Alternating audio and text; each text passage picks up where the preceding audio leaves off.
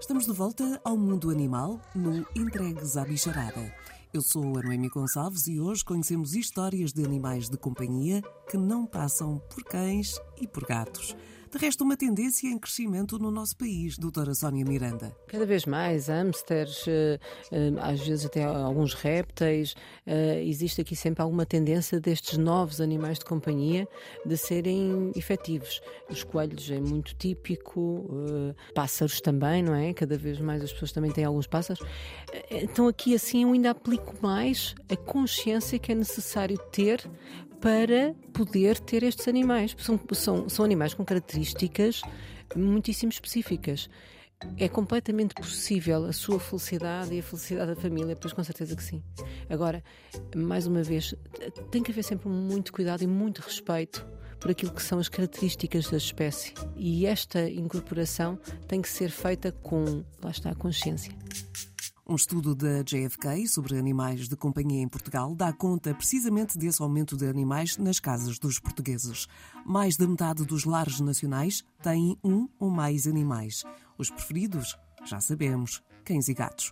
Mas há também quem opte por peixes, aves, roedores e répteis. Ora, neste episódio, duas histórias: a de um furão e a de um pássaro do amor. Começamos pelo mamífero doméstico que vive na casa da Andrea Félix. Uma humana cuja primeira palavra foi. Minha primeira palavra foi cão, não foi nem mamãe nem papá. Por isso não vem de agora. Já estava uma espécie de um destino traçado. Sempre teve. Eu sempre levei animais para casa à escondida dos meus pais. Desde hamsters, que a minha mãe tem pavor, e à noite, como, como eles são animais notívagos, portanto, arranhavam as caixinhas onde estavam e a minha mãe fazia-me levantar àquela hora e arranjar de onde fosse, por onde fosse, porque não conseguia estar no mesmo, debaixo do mesmo teto que um animal desses. E dos hamsters em, em criança, passamos para um furão em idade adulta? Sim. Como é que ele se chama? Sou o máximo. Este segundo furão, digamos, porque é o segundo que eu tenho, Neste momento chama-se Stitch e vai permanecer assim, porque ele tinha um nome de pessoa, só que o meu filho não se adaptou ao nome de pessoa, e então perguntou à mãe: ele pode chamar-se Stitch? Pode, filho, pode chamar-se Stitch. Andreia, eu tenho muita curiosidade, eu nunca tive furões, de resto nunca os vi ao vivo. Que características é que este animal tem para ter. Porque eles têm muitos fãs humanos. Eu não sou experta em furões, digamos assim, mas esta experiência com furões eu posso dizer que vem desde a altura em que eu fui para Londres viver e dizia que quando fosse para lá ia adotar um gato e um furão. Acabei por adotar o furão e não adotei o gato. Depois tive que me vir embora e trouxe o furão comigo. Eu posso dizer que há dois tipos de furões: aqueles que são bonzinhos e os que não são tão simpáticos. Eu tive a sorte também, os meus dois furões são o máximo. Sempre andaram 24 horas por dia soltos em casa. Portanto, não estão fechados na gaiola, nem pouco mais ou menos. E eles são uma espécie e de um bicho hiperativo, não é? São quando estão acordados, porque eles passam grande parte do tempo nos seus esconderijos. é um farto terreiro. Olha, eu posso dizer que tenho um filho de 5 anos que faz tudo o meu furão. Portanto, a última patifaria dele é na mesa da cabeceira. Eu tenho as gavetas onde tenho a minha roupinha né, interior. E eu chego ao quarto e as gavetas estão todas abertas e não tenho nenhum par de meias. Quando chega a um dia desses e eu quero calçar um par de meias, eu tenho que afastar a cama, fazer a recolha dos que eu já contei neste fim de semana. Eu tirei debaixo da cama mais de 15 pares de meias, suquetes, fora os brinquedos, os pequeninos que ele passa por lá, fora uma, uma, as calças do meu pijama que ele conseguiu levar lá para baixo. Portanto. Um dos esconderijos aí de casa já percebemos que é debaixo da sua cama. Eh, mais algum sim. assim muito curioso? O outro sítio onde ele gosta muito de estar é dentro do cesto da roupa suja que está na casa de banho. Como é tecido, ele consegue escalar, ir lá para dentro e com estas peripécias conseguiu uma vez atirar-se desse cesto de roupa para dentro da banheira. Estava eu a tomar banho. Exatamente. Eles nadam muito bem, só que aquilo como foi repentino, o susto. ele não estava à espera, foi um bocadinho de susto, sim.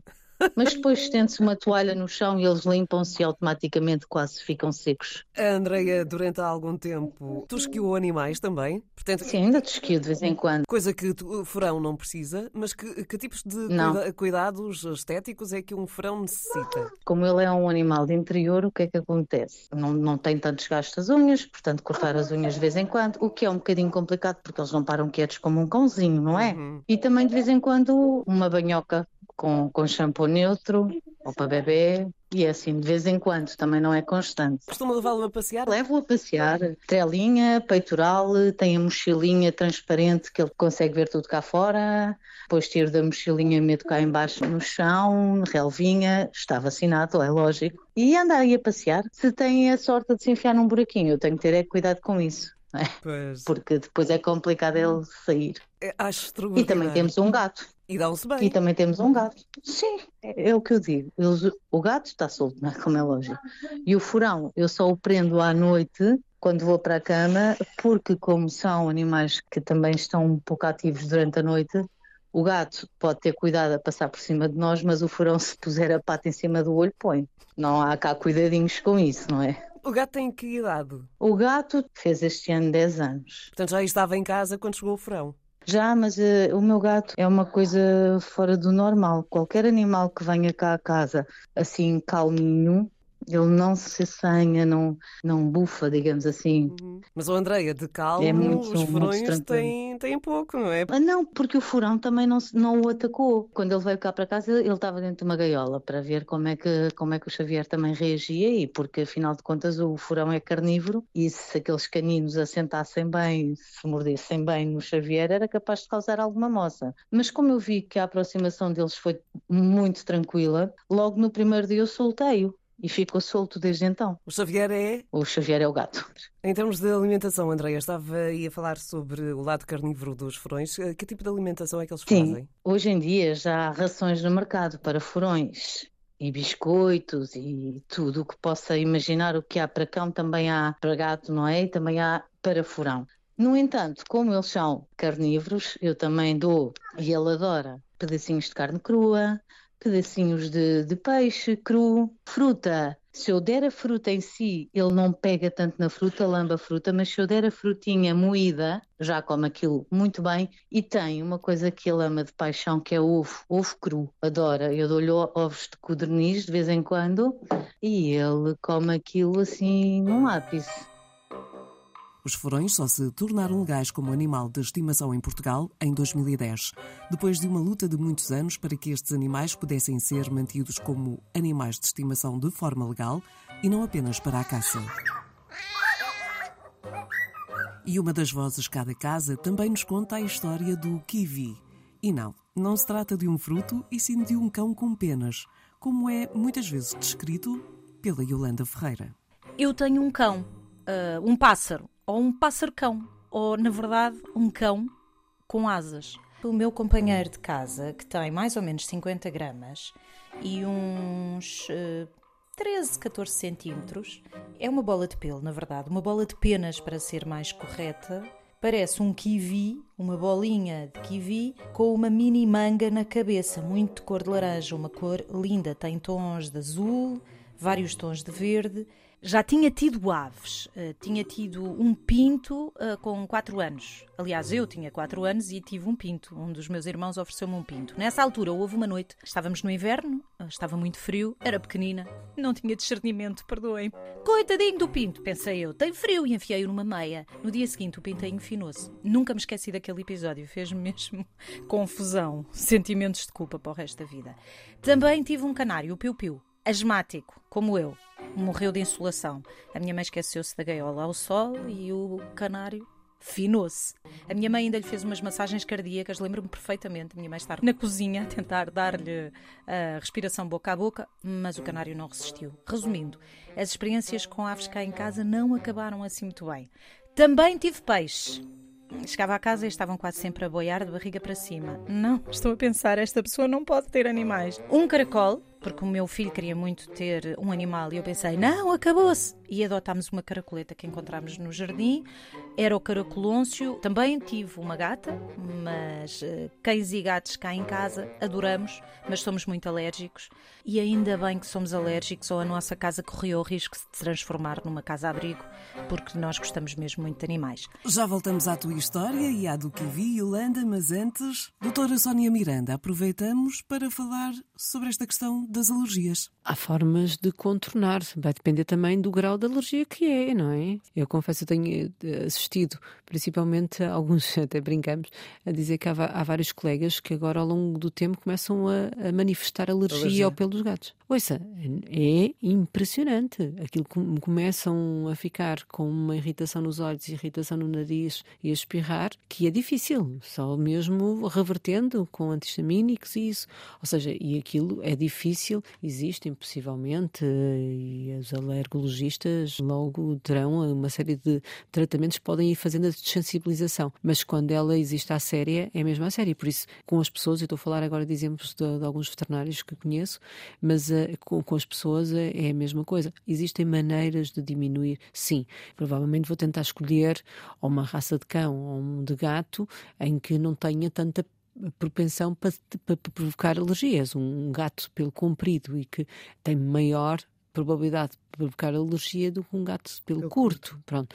Uh, ou eu tenho determinado tipo de cuidados com a higiene deles uh, que faça-me diminuir esta carga alergénica, não é? Mas sendo muito realista, há situações de inviabilidade mesmo. Essa é a razão para termos uma ave: as alergias. A nossa ave chama-se Kiwi.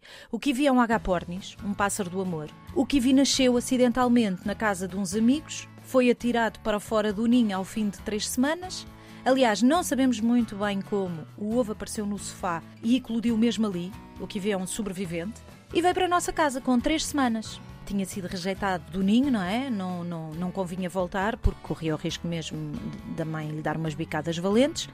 Chegou-nos uma bolinha mini de penas, com penas verdes em pontinhos pretos, e era um verdadeiro kiwi, por isso o nome não podia ser mais literal, não é nada uh, original, foi mesmo literal com a aparência. Demos-lhe papa de aves bebés à seringa durante um mês ou dois, já nem me recordo, durante bastante tempo. Fazíamos horários como se tivéssemos um bebê, porque tínhamos que lhe dar alimentação uh, regular. Ainda bem que estavas, estávamos no final do confinamento, por isso ajudou o facto de estarmos em casa, senão tinha sido muito difícil. Dormia numa pequena bolsinha de polar, ele adorava. Fizemos-lhe festas com bolo e velas no primeiro mês e com espetadas de sementes no primeiro ano e no segundo. Enfim, nós, eh, é um mimadão. Ia connosco para todo o lado nos primeiros três, meses, porque, como não voava, até podia ir dentro do carro. Quando começou a voar, arranjámos uma gaiola mais pequenina para ir connosco ao parque passeávamos o que como se fosse um cão, ou para ir comigo buscar o meu filho à escola. Era um sucesso. O vi passa o dia solto. Se estivermos em casa ao fim de semana, também almoça à mesa connosco. Colocamos uma tacinha de ração e uma tacinha de água. Nós molhamos o pão ou as bolachas no leite de manhã, por exemplo, ou no lanche, e ele molha a ração na água. É muito engraçado. É mesmo muito engraçado. Como é que uma cabecinha tão pequenina uh, é tão inteligente? Adora receber-nos a cantar. Quando chegamos a casa, ele vai nos receber à porta e canta, canta, canta. Vive no cabelo encaracolado do meu filho. Adora enfiar-se no nosso colo, por baixo de uma mantinha, para estar quentinho e reclama mimos. Uh, se não lhe damos mimos, começa a chamar-nos a atenção. Adora também enfiar-se na nossa camisola, pousa a cabeça junto ao coração e adormece, ao nosso coração e adormece. Acho que é embalado ali. É uma melga, não nos larga. Não perde a oportunidade quando estamos a fazer sopa de mordiscar tudo quanto é legumes. Se está no nosso ombro e não quer sair, bica quem o quiser de lá tirar. É muito territorial com o seu humano, é muito obstinado e sabe bem o que quer. Gosta muito de roer papel e de pegar numas bolinhas com guizos e atirá-las ao chão para lhe batermos palmas. É um vaidosão e repete a piada para nos chamar a atenção. Acompanha a música da rádio, troca assobios connosco, sabe dizer que vi, não perde a oportunidade de atacar os nossos dedos, especialmente as unhas de senhora, e os brincos. Vai para o duche connosco, mas foge do chuveiro quando vê a água a chegar em força, está bem está. Teve um caso de amor por uns sinos coloridos que lhe colocámos na gaiola, talvez porque se encostava a eles e eles uh, cantavam. Vai para a cama que no caso é o poleiro no palácio dele, que é a gaiola, pelas 10 da noite. Os agapornis precisam de dormir umas 10 horas e de manhã, quando acorda, chame para o tirarem da gaiola. Quando nos vê, abre as asas, exiba beleza, é um faibozão, já vos tinha dito, e diz: Kiwi, Kiwi! O Kiwi é o nosso cão. Não gostam de stress e são os mimadões. O Kiwi faz parte do nosso agregado familiar. E quem disse que um pássaro não interage? Não sei se todos, mas este pássaro é um cão é um elemento da família e ocupa espaço em casa. em PS, uma das piores asneiras. O que vi adora roer livros, então houve uns livros que ele, em vez de ler, roeu. Cada um consome os livros como mais gosta. Essa é que é essa. O que vi é o nosso cão. No Entregues à Bicharada, queremos também conhecer a sua história, a história e a importância dos animais na sua vida. Para tal, pode enviar uma gravação de voz para noemia.goncalves.rtp.pt ou mensagem de voz por Messenger para a minha página no Facebook. Estou de regresso na próxima semana. Até lá, já sabe, continuamos entregues à bicharada.